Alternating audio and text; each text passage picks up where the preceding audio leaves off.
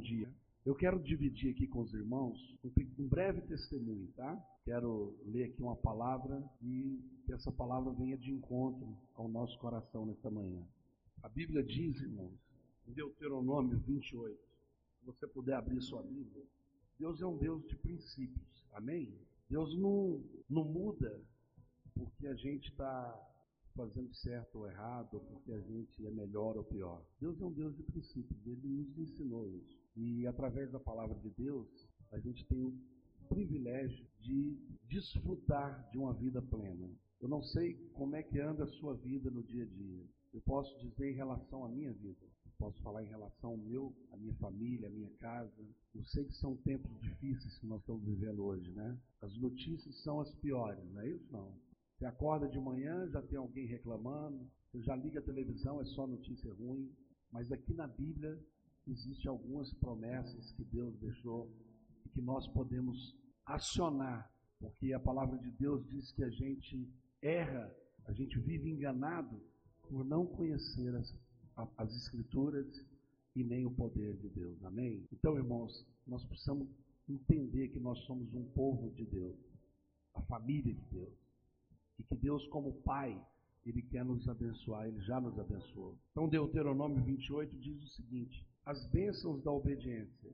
Se vocês obedecerem fielmente ao Senhor, o seu Deus, e seguirem cuidadosamente todos os seus mandamentos, que hoje dou a vocês, o Senhor, o seu Deus, os colocará muito acima de todas as nações da terra Todas essas bênçãos virão sobre vocês e os acompanharão se vocês obedecerem ao Senhor, o seu Deus. Vocês serão abençoados na cidade e serão abençoados no campo.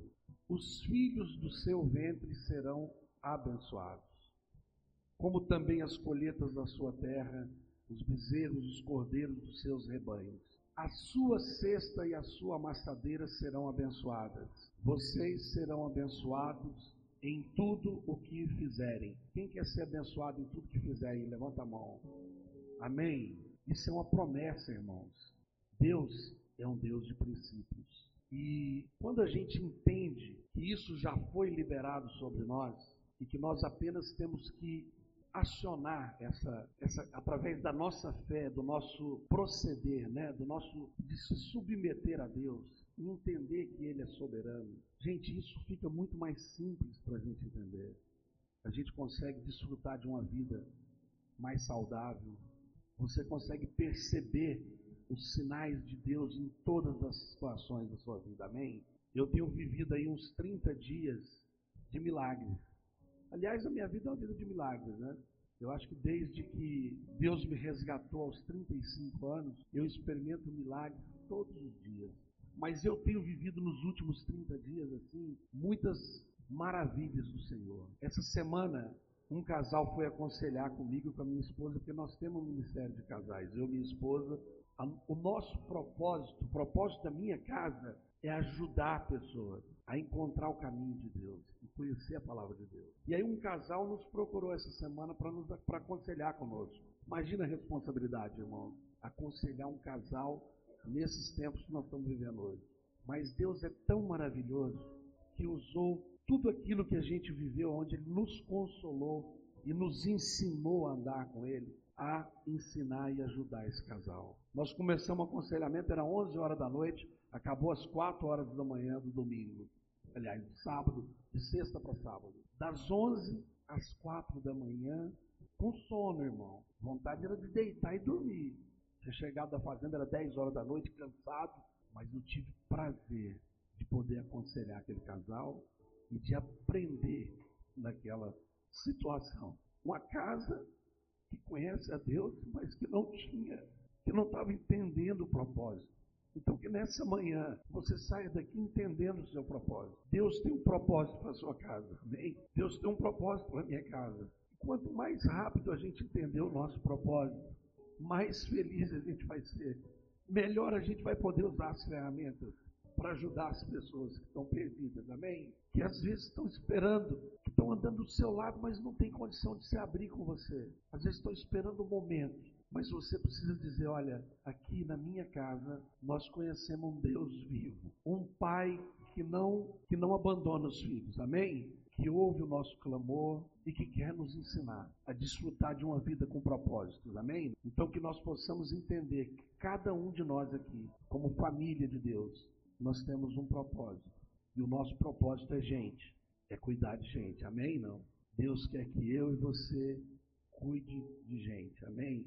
E eu me alegro porque, em meio a tantas dificuldades e tribulações, esse ministério que Deus começou há 12 anos na nossa casa, agora a gente entendeu o quanto ele é importante, o quanto ele faz diferença para mim, para Lalá, para Rebeca, para minha família inteira, porque não tem nada melhor do que cuidar de gente, amém? Não. Não que eu seja melhor do que alguém para cuidar de alguém, mas é porque Deus cuida de mim, eu posso cuidar de alguém também, amém? Então hoje é o dia das mães, né? Está todo mundo comemorando o dia das mães no mundo inteiro, mas eu quero dizer que nós temos um pai que, como pai, não nos abandona. Ainda que a minha mãe me abandone, Deus não vai te abandonar e não vai me abandonar, amém?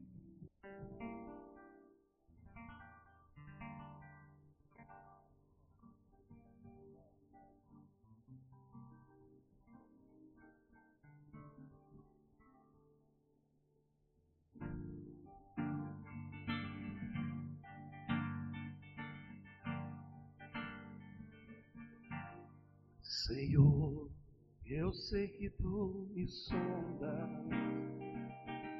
sei também que me conhece. Se me assento, me levanto, conhece meus pensamentos, quer deitado, quer andando, sabe meus passos antes que haja em mim palavras. Eu sei quem tudo me conhece,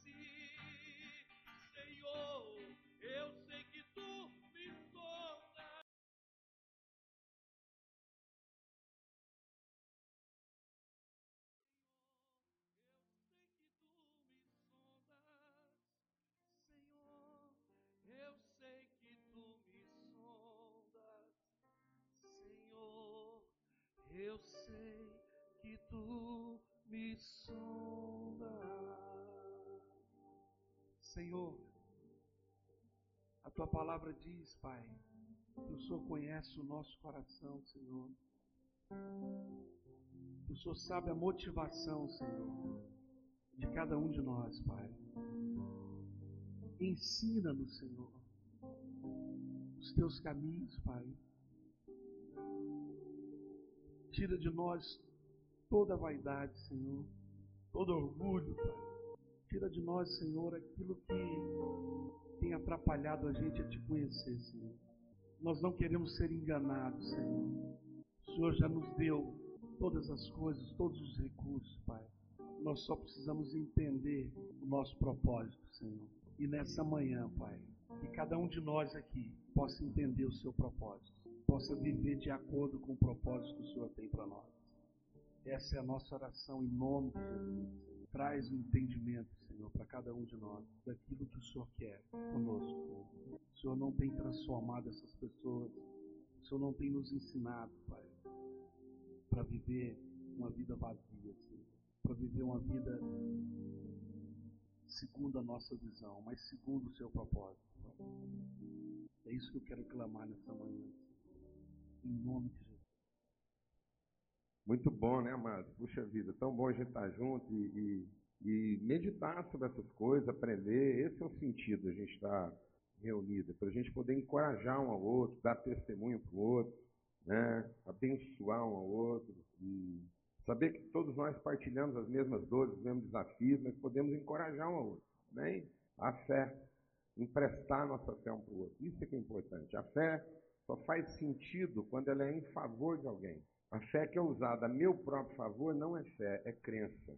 Então nós temos muitas crenças a nosso favor, mas só a fé verdadeiramente a favor de alguém. Amém? Quando Deus abençoou Abraão com fé, é para que Abraão vivesse essa fé em favor do seu próximo, do seu seguinte. que ele fosse depositário de bênção para alguém. Eu quero dizer uma coisa para você que está enfrentando desafios e lutas e problemas. O problema não é o seu desafio que você está enfrentando. O problema é você se sentir vítima dele. É você se vitimizar. Achar que, de alguma forma, você está sendo injustiçado. E aí você não pensa o propósito. Você só pensa a dificuldade. O que mata a gente não é sofrer. O que mata a gente é sofrer desnecessariamente. Então, quando você não vê propósito no seu sofrimento, então aquilo vai matar você. No mesmo sentido. Então, o diabo no sofrimento quer fazer você pensar em você. Aí você pensa em você o tempo todo, você morre sofrendo. Amém, amado? Mas se você entender o propósito aqui, para que aquilo de alguma forma, a Bíblia diz isso, a Bíblia diz, olha, tudo que Deus permitir na sua vida, ele tem o objetivo de consolar você. Deus está lá para te consolar. Ele diz assim, para que naquilo que ele te consolar, você console a outro. Amém, irmão? Aleluia. É tão bom assim. Não é verdade, irmão? A Lana é uma mulher que ficou viúva, a gente está falando de das mães aqui, ela ficou viúva muito cedo e também ficou órfã de filho muito cedo. A gente já passou muitos desafios em casa, na vida, várias coisas. Mas é muito bom quando você pode abraçar alguém que está passando, às vezes, pela viuvez, está passando pela orfandade, e você abraçar e acolher e dizer, olha, Deus vai consolar, você vai passar por isso você vai vencer. Porque eu venci Pode dizer, eu estou do lado de cá esperando. Amém, amado? É muito bom quando você pode mostrar para a pessoa que o lado de lá. Por isso que Jesus ressuscitou e voltou. Ficou aqui 50 dias ressurreto. Para mostrar para nós o quê? A outra margem do rio. Glória a Deus, amado. Amém, amado? Então o que mata a gente não é um rio na nossa frente. Você dizer, agora eu cheguei no fim. O que mata a gente não ver ninguém do lado de lá. não é? Mas quando você chega na beira do rio e alguém do lado dela, ele fala assim, pode pular. Você está doido para pular, rapaz. É por aqui, ó. Você vai desse lado aqui, você passa. Glória a Deus, amado. Amém? E alguém vai te guiando pelo caminho. Aleluia. Amém, amado? A gente não está perdido porque ficou escuro, amado. A gente está perdido porque não vê luz. Se você vê a luz, não tem problema estar escuro. Você viu a luz, você sabe onde é que você vai. Glória a Deus, amado. Aleluia. Tá vendo? Então não é o problema que mata a gente. Que mata a gente é a falta da perspectiva. Amém? E a gente reúne aqui para resgatar a perspectiva. Glória a Deus. Eu não sei se você está alegre quando eu estou alegre. E não é porque não tem problema, não, viu, amado? Está alegre porque eu estou vendo um punhado de gente lá do outro lado do rio. Amém, amado? tem perspectiva, tem luz na escuridão, aleluia! E vamos andando.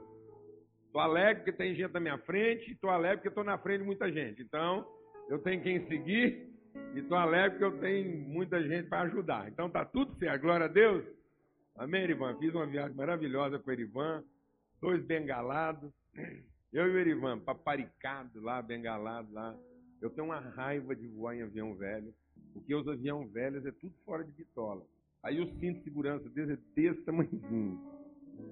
Aí o Erivan foi testemunho. Antes que ele conta, eu vou tirar esse privilégio dele. Antes que ele conta, eu vou falar. Eu falei para ele, ele foi testemunha, sentar no avião e pediu complemento. o cinto de segurança. Ele estava do meu lado e falou assim, não tem hora mais humilhante, né? Eu falei assim, não, principalmente perto de um amigo.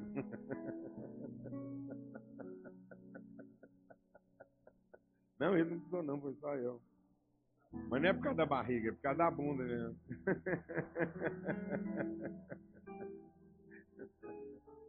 Aí ficou lá, nós dois, bengalados lá. Foi muito bom. Né, Elisão? Pensar que a gente passa por muita coisa, tem gente na nossa frente que nos ajuda. E a gente está na frente de muita gente, pode ajudar muita gente. Amém? Isso é um caminho que a gente percorre. Graças a Deus, tá vendo? Você não vai poder contar agora. Graças a Deus. Muito bom. Eu, a gente está muito alegre por tudo isso e é, a gente sentiu no coração de pedir algo aqui. E a gente tem entre nós um artista, uma pessoa que eu admiro muito, gosto muito, e a gente é fã dele lá em casa. E eu pedi pro, pro Hamilton, não sei se está no ponto aí. Eu vi que ele fez um esforço danado. ah, meu, desculpa, assim, ter dado essa suadeira agora de manhã, mas ele foi assim. Eu pedi para ele, nesse dia tão especial, abençoar a gente assim com o dom que Deus deu para ele. É, é verdade. É, A gente te admira muito, viu, meu irmão? O seu trabalho, o trabalho da sua esposa. Incansável. Incansável. Mas quando a gente estava ali orando, e o Júnior falou sobre é, hoje nós vamos orar, nós vamos declarar, profetizar sobre as mulheres, porque o mundo inteiro celebra a maternidade. Aí eu falei assim, bem, chama o Hamilton para falar uma poesia. Ele falou assim, mas como? Nem pedi para ele. Mas está tudo certo. Se não der, mas vai dar, né, Hamilton? Amém.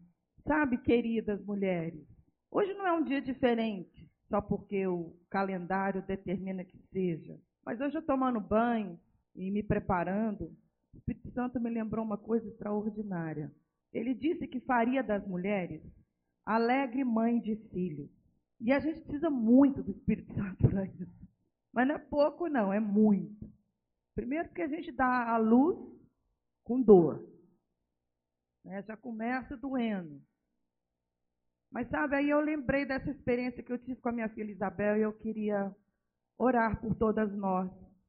Eu já estou naquela fase que eu oro para que as minhas filhas compreendam, como Maria compreendeu, quando o anjo foi falar para ela que ela seria mãe, o desafio, mas também que elas é, possam crer que não há nada nessa terra mais maravilhoso do que fazer o que Deus pensou para cada uma de nós, né? E eu estava uma vez recebendo os cartões viu, dos nossos filhos. E a Isabelzinha, ela chegou e ela, ô oh, mamãe, essa semana a gente estava preparando lá na escola muitas coisas para dar para você. Mas aí uma poesia, eu não gostei dessa frase.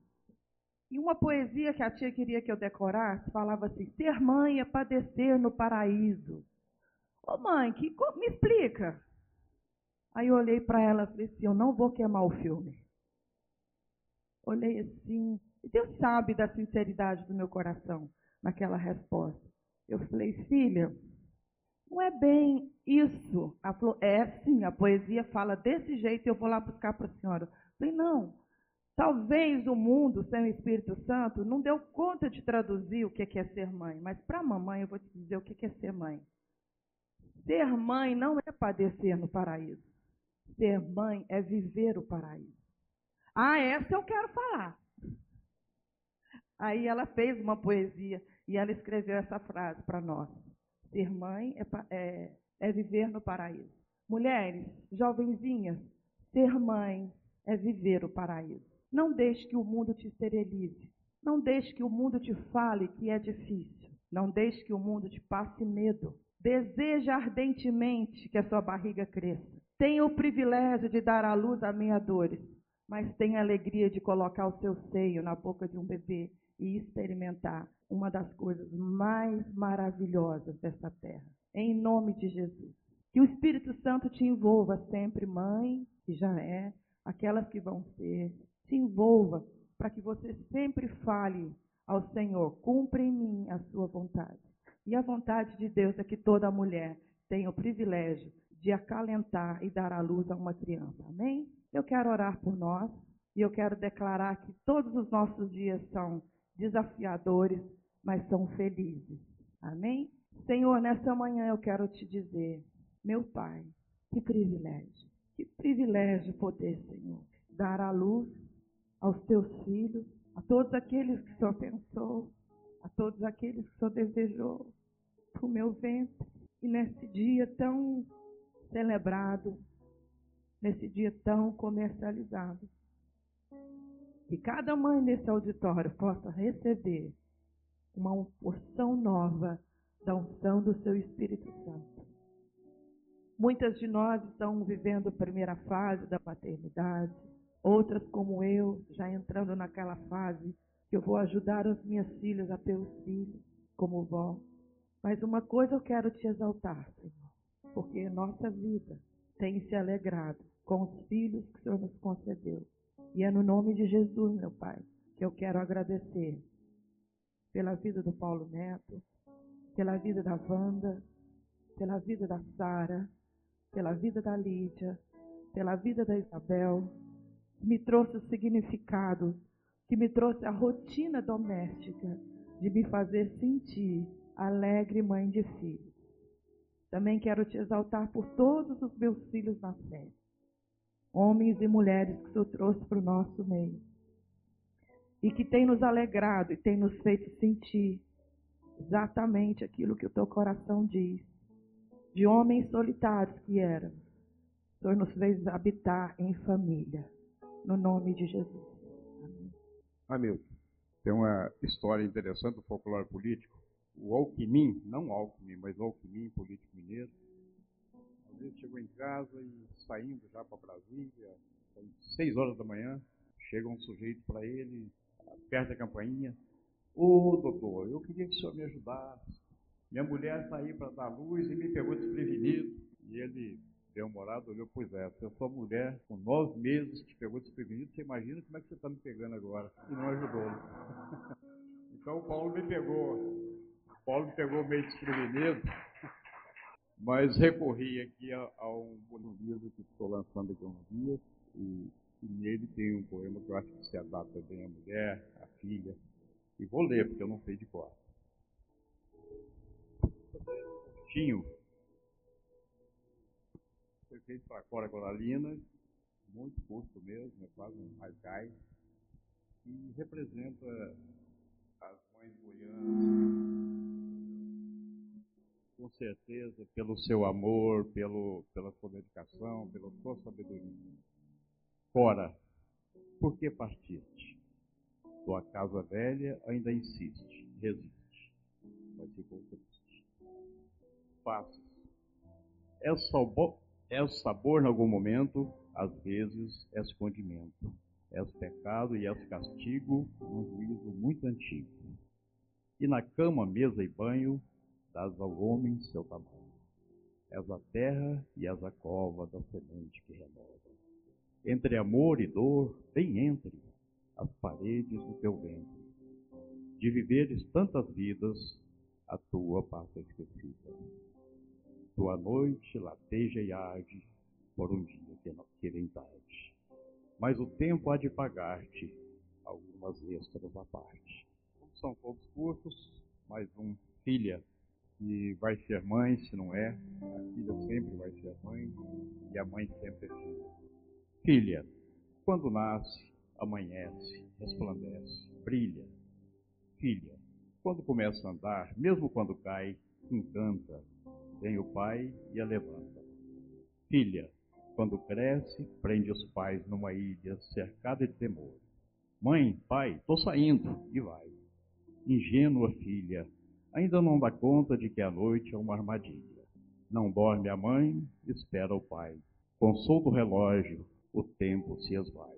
Madrugada, abre-se a porta, viva a filha, e reconforta a mãe e o pai que morreram um pouco a cada minuto. Um dia, a filha da filha vai reeditar o ciclo de uma nova família.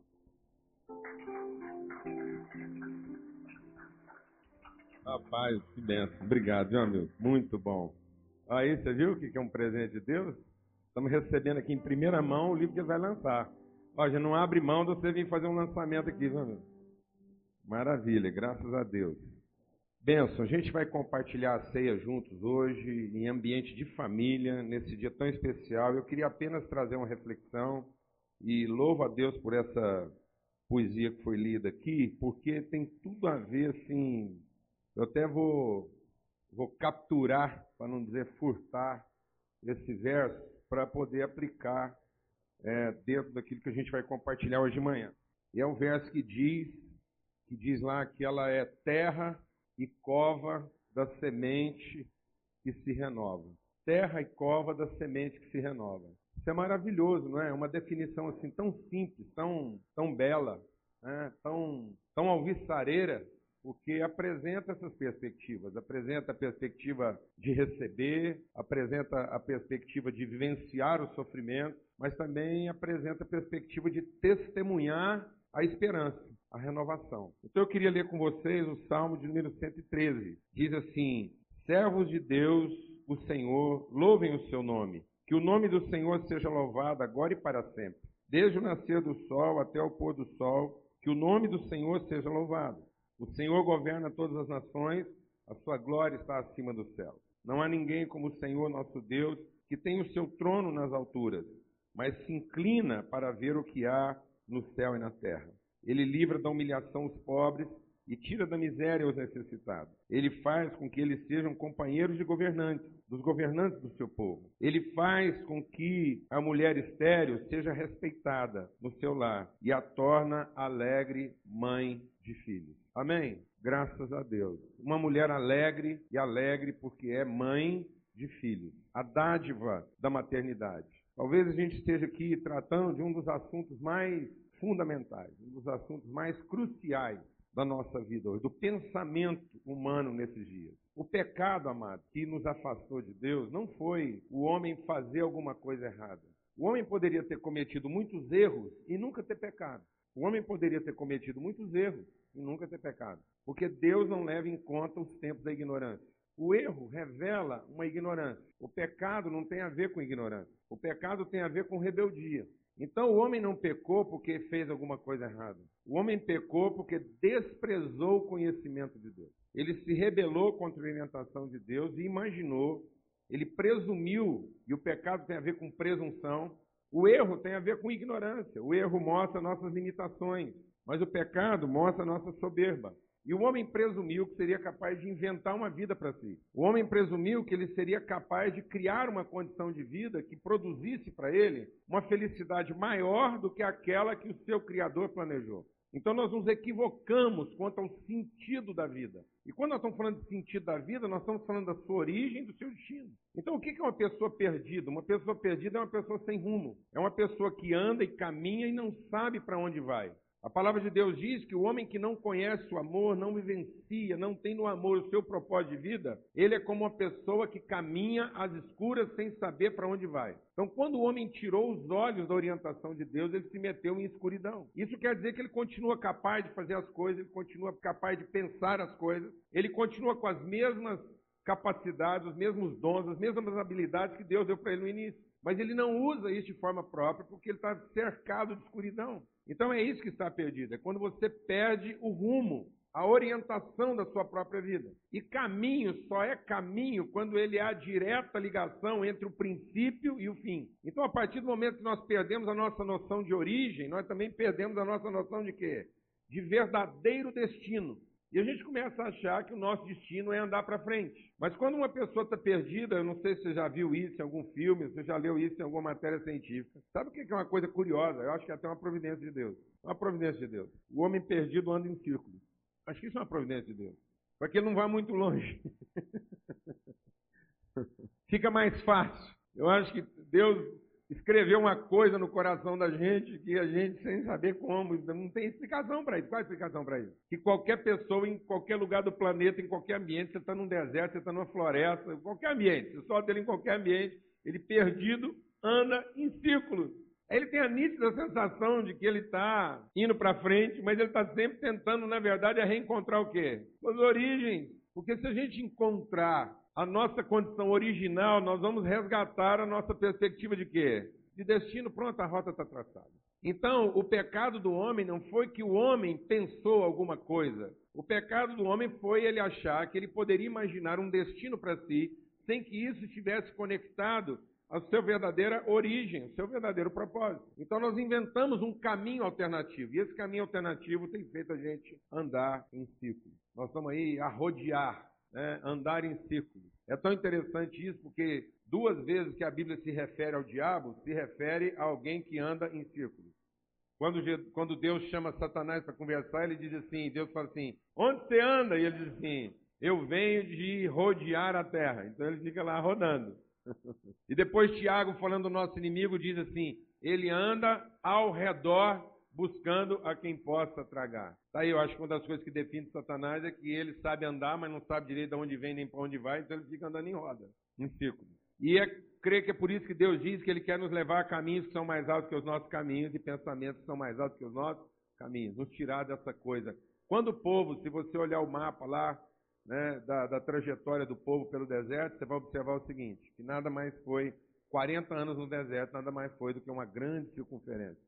O povo se rebelou contra a vontade de Deus e fez uma circunferência de 40 anos. Você imaginou isso? Você gastar 40 anos da sua vida para voltar ao seu ponto de origem é o que muita gente gasta às vezes, não é? A gente se rebela contra a orientação dos pais, contra Deus, mais ou menos ali pelos 12, 13 anos de idade, que é quando a gente alcança essa emancipação, aí a gente dá uma volta grande de 40 anos, lá pelos 50, quando você tem, começa a ter noção de mortandade, você fala, e agora? Como é que a minha vida termina? Como é que a minha vida termina? Lá pelos 60 anos de idade, você passa a perceber que não interessa o tanto de saúde que você tem, não interessa o tanto de dinheiro que você tem, você está mais perto de acabar do que de começar qualquer coisa. Sem te dizer isso, mas essa é a verdade. Se você não chegou lá, você está quase. Daqui a pouco a gente se encontra. Se tem uma coisa que fala na cabeça de qualquer homem de 60 anos, a não ser que ele está chapado, fumou um baseado muito doido, e ele está embriagado com as coisas, mas se ele tiver um mínimo de lucidez, ele faz as contas e fala, bom, agora resta mais ou menos aí uns 20 e pouco, e aí? E aí? Alguém aqui entende o que eu estou falando ou não? Será que eu termino bem? Hã? Aleluia! Então, amados, é interessante a gente perceber isso, então, que na verdade não é o que eu estou fazendo certo ou errado. A verdade é o sentido que eu estou dando na vida. E é interessante a gente perceber que o mundo começou é, e Deus colocou no mundo uma família. Deus colocou um, um casal para pensar em família e não para pensar em felicidade. A gente, pensando em felicidade, a gente procura uma família. Mas eu acho que Deus queria nos ensinar diferente. Diz assim: pensa em família que você vai encontrar felicidade. Família não é, é a forma de encontrar felicidade para mim, amado. Então, pensando em ser feliz, eu vou arrumar uma família para mim. Nunca vai dar certo, essa família vai ser refém dos meus desejos, meus caprichos, minhas vontades. Se eu pensar que família vai me trazer felicidade, família vai ser mais uma das coisas que eu quero comprar na vida.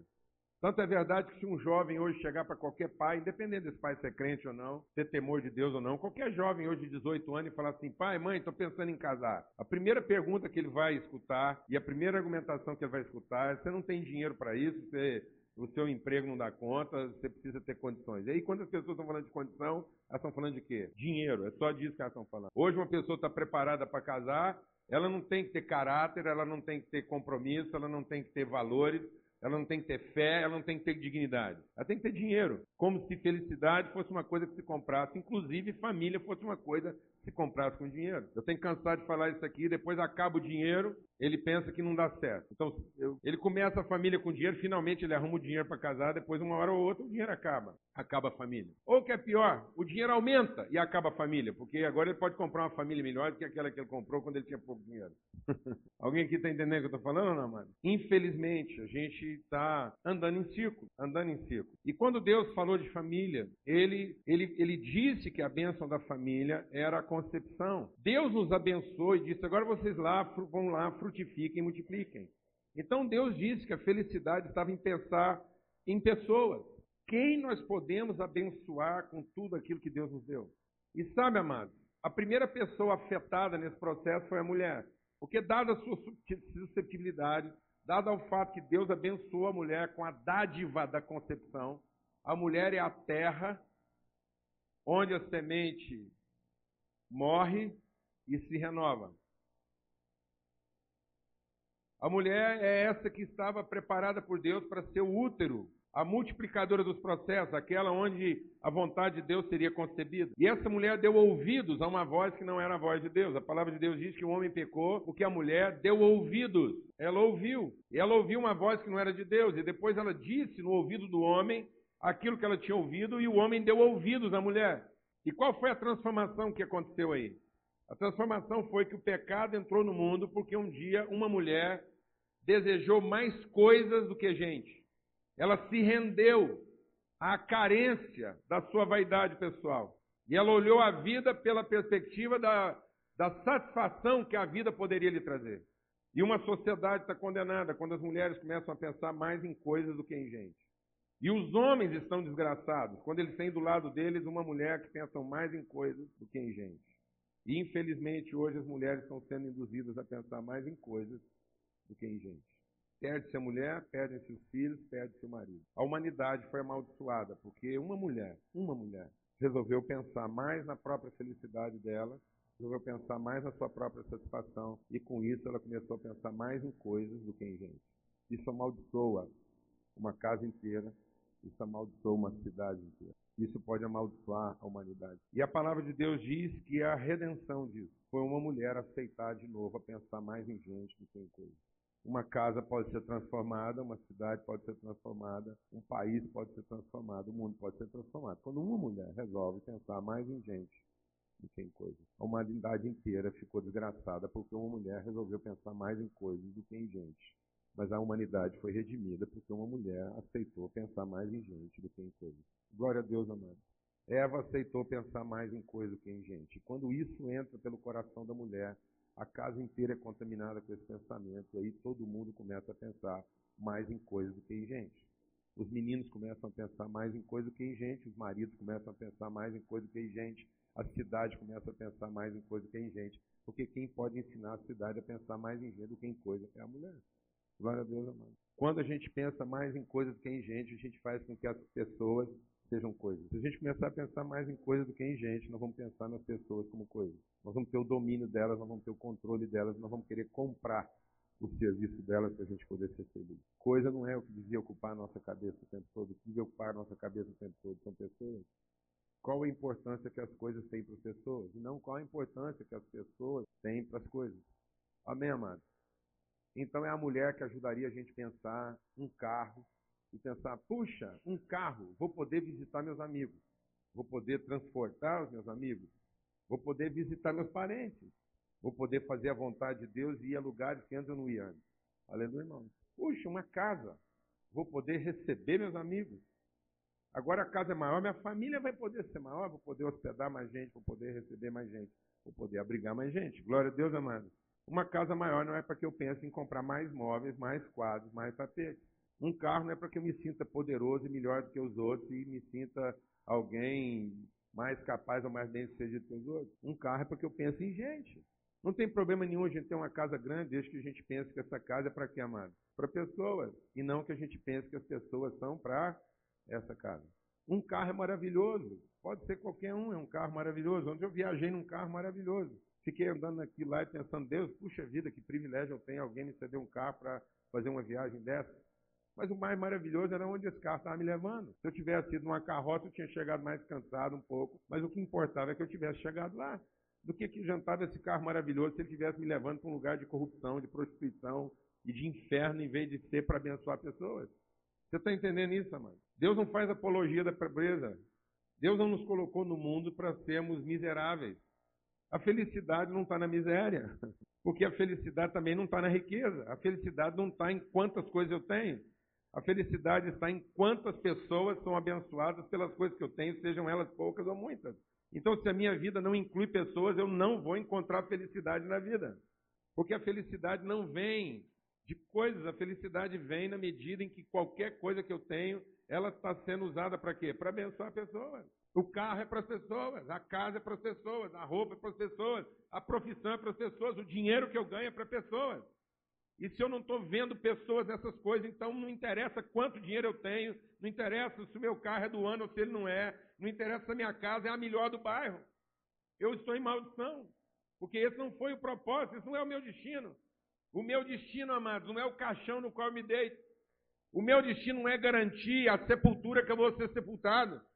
O meu destino não é garantir se vai ser uma lápide de mármore ou se vai ser uma placa mal fundida de metal dizendo meu nome. O meu destino é garantir a, a, a, o portento, a grandiosidade da minha sepultura. O, o meu destino é saber se eu fui depositado num jazigo ou se eu fui embrulhado num lençol. O meu destino é saber se há pessoas que testemunham a minha morte e dizem esse homem, essa mulher abençoou nossas vidas. Abençoou nossas vidas. O seu destino será avaliado, o seu sucesso será avaliado se no fim dos seus dias as pessoas quisessem que você ficasse um pouco mais, para que elas pudessem aprender um pouco mais, para que elas pudessem ser orientadas um pouco mais, para que elas pudessem desfrutar um pouco mais da presença de Deus. E não que elas estejam lá cheias de culpa, porque nunca conseguiram falar com você, porque nunca conseguiram entender direito o que, é que você queria da vida. Ou se sentindo finalmente livre de você, porque finalmente alguém que as incomodava tanto vai se acertar com Deus e nós vamos poder descansar em paz. Vai com Deus enquanto a gente descansa em paz.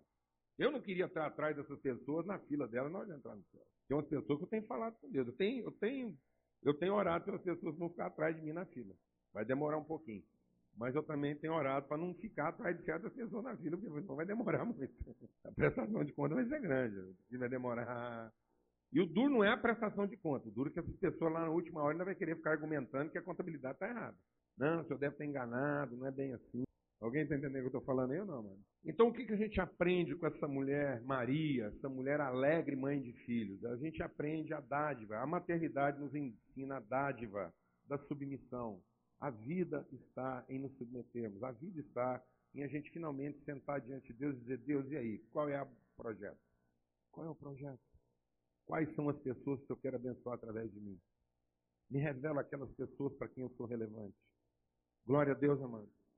Eu estava viajando com o meu amigo Erivan ali, e a gente estava compartilhando sobre os percalços, as dificuldades, as lutas, as tribulações. Mas sabe aonde a nossa conversa terminou depois da gente falar de um punhado de tanta coisa? A nossa conversa terminou na nossa alegria de saber que toda essa luta, todo esse desafio, todo esse enfrentamento terminou em que, irmão? Em pessoas. A gente está falando de pessoas. Está falando da alegria dos filhos, dos netos. E de ver que apesar de toda dificuldade, todo o sofrimento, eles estão lá, abençoados. E a gente tem o privilégio de testemunhar isso. Quantas pessoas não estão se submetendo ao projeto de Deus e com isso estão perdendo o privilégio de testemunhar a obra de Deus na vida Filhos estão sendo criados por outros, filhos estão lá longe, sem saber, um sem saber do outro o que está acontecendo. Famílias que não suportam andar juntas. E por que, que essas famílias não suportam andar juntas? Por que, que as histórias não cruzam? Por que, que os testemunhos nunca chegam no ouvido uns dos outros, amado?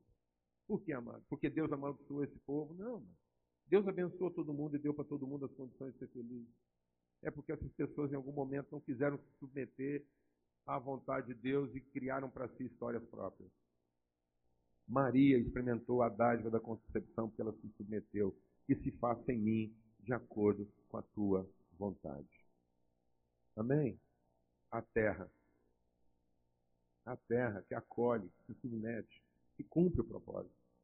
Aquela que recebe a semente de Deus. E aí, amado, outra coisa que a gente aprende com Maria, essa alegre mãe de filhos, é que ela se submeteu e ela tinha disposição para sofrer os processos. A terra que acolhe a semente que morre.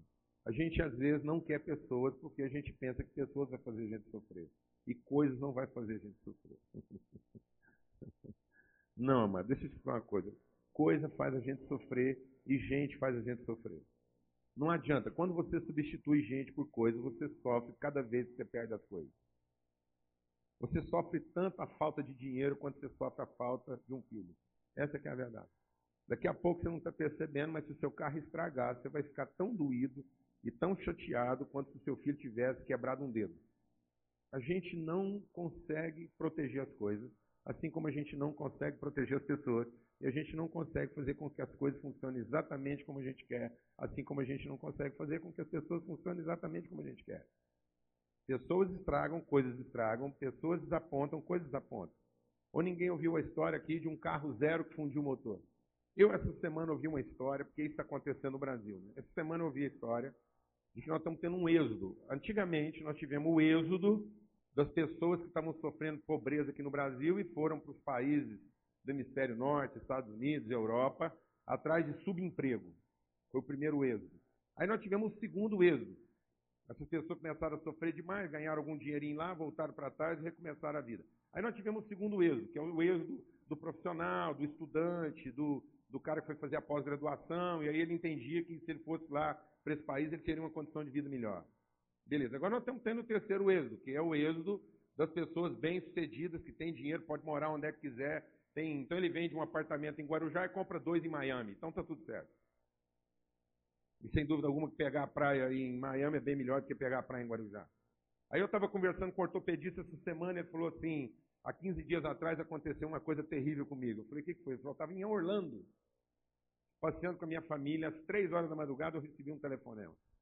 De uma família muito amiga minha, gente da mais alta sociedade aqui em São Paulo, gente próspera, rica, que resolveu mudar para os Estados Unidos em busca de proteção e uma qualidade de vida melhor. O cara derrapou com um carro no cruzamento, em alta velocidade, errou a manobra, veio um outro carro, bateu nele, jogou ele na árvore.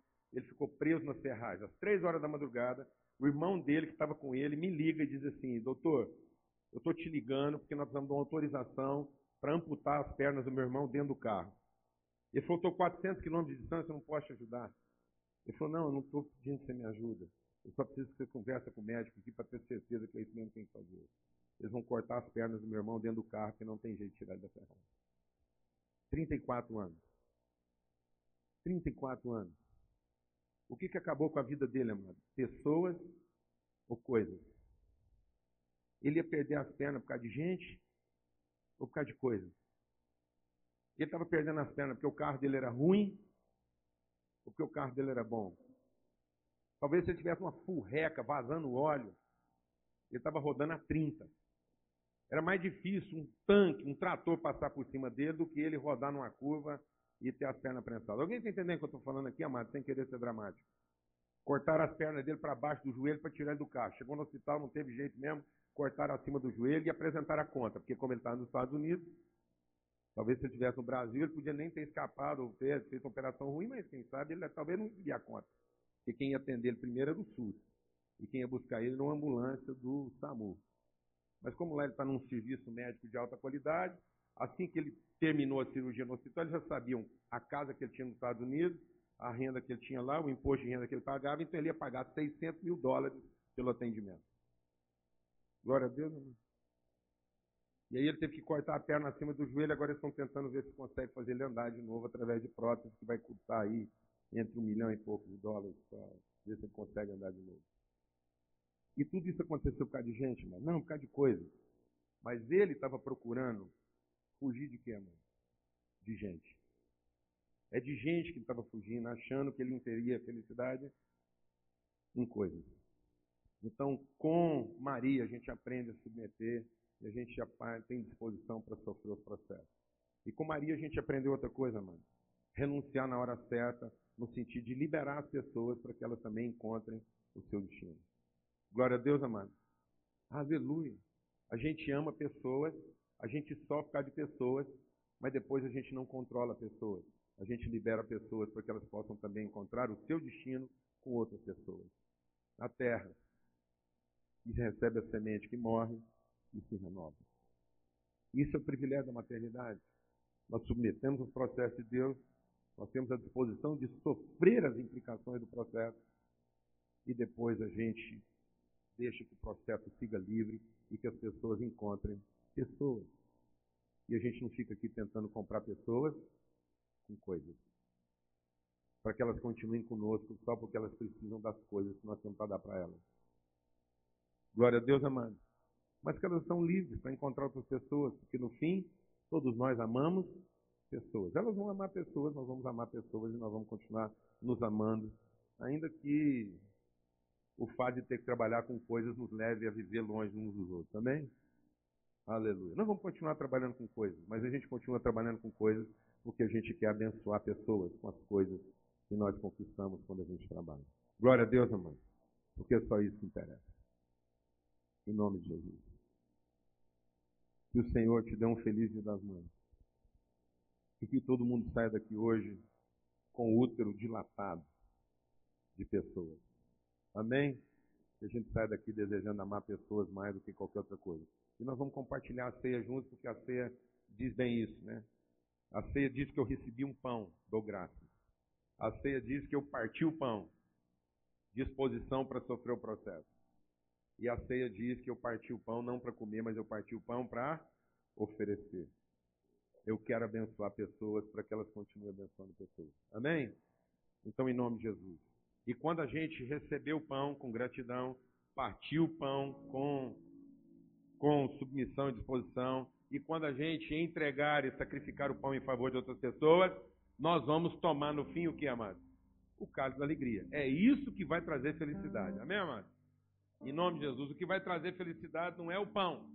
O que vai trazer felicidade é ser grato pelo pão, é partir o pão e é oferecer o pão. A felicidade está não em comer o pão, a felicidade está em receber o pão, partir o pão, compartilhar o pão.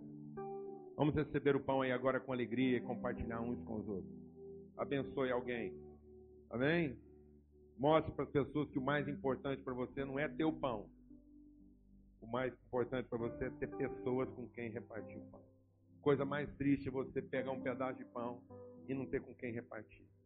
Enquanto você está recebendo o pão, eu quero te contar uma história, rapidinho. Eu gosto muito de pescar, mas não anda sobrando tempo. Então eu tenho que ficar descobrindo momentos de lazer no meio dos momentos de trabalho. Eu tinha que fazer uma viagem agora essa semana e eu fui para São Paulo e depois de São Paulo eu tinha que ir para Pouso Alegre, de Pouso Alegre eu tinha que ir para Águas de Lindóia. Então eu aproveitei esse trajeto para visitar os irmãos em Pouso Alegre, a igreja lá, e estava tudo muito corrido, muito cronometrado. Então eu tinha que estar em Pouso Alegre na segunda e tinha que estar em Águas de Lindóia na terça, no final da tarde. Mas quando eu peguei o carro, eu aluguei um carro em São Paulo para poder fazer esse, essa roda aí. Quando eu peguei o carro de manhã em Pouso Alegre para ir para Águas de Lindóia, eu terminei, fiz mais uma reunião com os irmãos lá e perguntei assim para o irmão: quantos quilômetros daqui a Água de Lindóia? Ele falou assim: ah, dá mais ou menos uns 140 quilômetros. Você vai fazer mais ou menos assim numa hora e meia, no máximo duas horas. Eu falei: bom, ele é que pensa, porque não é assim que eu viajo. Porque para mim, a viagem não é sair daqui e chegar lá. Para mim, a viagem é entender o que, que Deus quer tratar no caminho. Ah, não deu outra. Quando eu saí lá de Pouso Alegre, andei mais ou menos assim, uns 50 quilômetros de um lago bonito, bonito mesmo, um lago maravilhoso. Ninguém na beira do lago. E olhei uma plaquinha escrita à mão, muito mal escrita assim, pesca e paga. Eu falei, ah, aqui mesmo. Vou pescar meu almoço. Vou pescar meu almoço. Entrei lá, parado, só tinha uma cozinheira e o, e o ajudante lá. Falei, rapaz, você tem uma vara para me emprestar? Ele falou, tem. Aí eu falei, beleza. Aí ele me arrumou uma varinha lá, eu falei, se a mulher faz almoço, faz, faz um almoço maravilhoso. Ele falou, então estou em casa. Já era 11 horas, mais ou menos 11 e pouco. Ah, rapaz, não deu outra. Daí a pouco montei numa tilápia lá de quase 3 quilos. Coisa linda, maravilhosa. Chamei o rapaz, falei assim, ó, ela limpa esse peixe, frita. Esse vai ser o almoço. Ah, daí a pouco ele veio, manda as tilápia frita mais gostosa que eu já comi até hoje. Depois eu descobri que a mulher põe raspa de gergelim. Gergelim não, de gengibre. Gengibre ralado na massa. Ah, meu Deus do céu. Mas a hora que eu tava, a hora que eu fui comer a tilápia, eu falei assim, tá errado. Eu fui sozinho na beira desse lago. O bom não é comer, o bom é compartilhar. Chamei o ajudante lá que distribuía a ração. Falei, companheiro, vem cá. Ele falou, o que foi? falei assim, eu acho que essa tilápia está estragada. Experimenta aí. Aí ele achou bom, nós comemos juntos, batemos um papo. Eu falei, puxa, melhor do que o direito de ter o pão. É a alegria de poder compartilhar. As coisas não fazem sentido se elas não apontam para a pessoa. Amém? Você nunca vai encontrar felicidade sozinho, independente. A felicidade está em todo lugar por onde você passar. A felicidade está em todo lugar por onde você passar. Desde que você tenha olhos para reconhecer o que? Pessoas. Nome Família. Amém? Seus irmãos. Seus irmãos estão em todo lugar. Seus funcionários são seus irmãos. Seus atendentes são seus irmãos. O cara lá no departamento público é seu irmão. Amém, mano? O taxista é seu irmão. O atendente do malcão é seu irmão. Você encontra felicidade. Você não tem que ficar aborrecido quando alguém te atende mal. Eu, às vezes, sento num restaurante, o cara atende mal. Eu assim, encontrei um irmão difícil. Esse meu irmão, não conhecia ele. A gente tem esses irmãos na família, às vezes amanhece nervoso. Vamos ver por que, que esse cara amanheceu da pá virada hoje. Ninguém resiste a um gesto gentil ninguém resiste à bondade. Amém, amados? A palavra branda, o gesto doce, dizia o furor. Mas se você senta num lugar, seu irmão te trata mal, e você se sente vítima de alguém que está te tratando mal, acabou. Pode ser o melhor jantar do mundo que ele vai descer, igual fel na sua garganta, você ainda vai achar que pagou caro. Mas se você reconhecer seu irmão, numa coisa muito simples, servida numa travessa simples, nunca mais se apaga da sua cabeça. Glória a Deus, amado. Amém. Em nome de Jesus. Muita gente vai almoçar com as mães hoje. Vai passar raiva. Vai passar raiva. Restaurante cheio. Comida ruim. Hoje é o pior dia. Hoje é o pior dia levar as mães para almoçar. Mas a gente insiste, leva mesmo. Mas vai estar todo mundo nervoso, o cara está nervoso. Para começar, ele está nervoso porque ele está trabalhando para você sem poder estar com a mulher dele e com a mãe dele comemorando assim. Não tem jeito disso funcionar. Então você já entra lá para abençoar. Glória a Deus, amado. Não é pela comida, então você vai pronto para acalmar sua mãe, beijar ela muito, ela nem vai prestar atenção na comida. Amém? Senta do lado dela e abraça ela bastante. Para terminar o almoço, ela nem viu direito o que foi servido. Glória a Deus. Não deixa essa mulher ver o que ela comeu hoje. Amém? Beija ela o tempo todo, para ela nem prestar atenção se estava frio, se estava mal passado. Glória a Deus, amado. Quem entendeu o que eu estou falando aqui? Não é o pão, amado, é a partilha.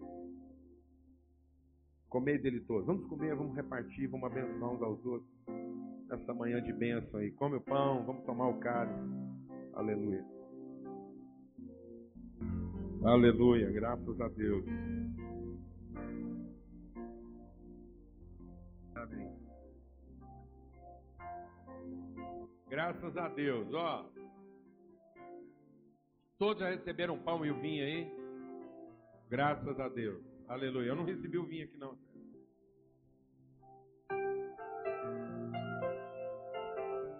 Aleluia. Ainda completando esse testemunho, estava falando com o Sérgio aqui, parei em Ouro Fino. Lugar legalzinho. Fui comprar um café, pão, lá de Ouro Fino, café gourmet, orgânico. Aí lembrei do Sérgio. Falei, melhor do que comprar café, é comprar café com um amigo. Tá lá, viu? Hoje é dia das mães, mas você vai ganhar um presente lá. Um café lá de Ouro Fino. Então, em nome de Jesus, eu queria orar agora, abençoando as famílias nesse momento. Vamos ficar de pé, vamos dar a mão aí um para o outro. Terminar essa reunião bem com cara de família mesmo, Jesus. Graças a Deus. Aleluia. Senhor, muito obrigado, Pai. Obrigado porque esse é o propósito da vida na terra. É a gente aprender a amar como o Senhor amou. É a gente ser como o Senhor. O Senhor nos colocou aqui nesse mundo. Não foi para a gente comer, beber. O reino do Senhor não é comida nem bebida. O reino do Senhor é amor, é paz, é justiça, é alegria no Espírito Santo. O reino do Senhor é ter o coração e os olhos abertos para pessoas. O Senhor nos colocou aqui para a gente ser igualzinho ao Senhor, como filhos do Senhor. E o Senhor ama pessoas. Foi tudo, tudo que o Senhor fez, foi porque o Senhor amou gente. E então nós queremos ser como o Senhor. No fim, tudo é nosso. Tudo é nosso. A gente não precisava trabalhar tanto para ter coisas que já são nossas. A gente precisava, Deus, era desfrutar delas melhor. E a única forma de desfrutar bem das coisas é fazendo com que elas sirvam a pessoa. A posse dessas coisas está acabando com a gente. Então que a gente possa liberar isso para que tudo cumpra o seu destino, para que as coisas cumprem o seu destino e que a gente cumpra o nosso destino. Para que através de nós tudo chegue ao seu verdadeiro destino. Em nome de Cristo Jesus, queremos pedir mesmo que as famílias hoje sejam abençoadas nesse dia tão especial. Queremos pedir por paciência, calma, que nada estrague. Que a gente entenda mesmo esse dia como um dia singular de abraço, beijo, de cuidado.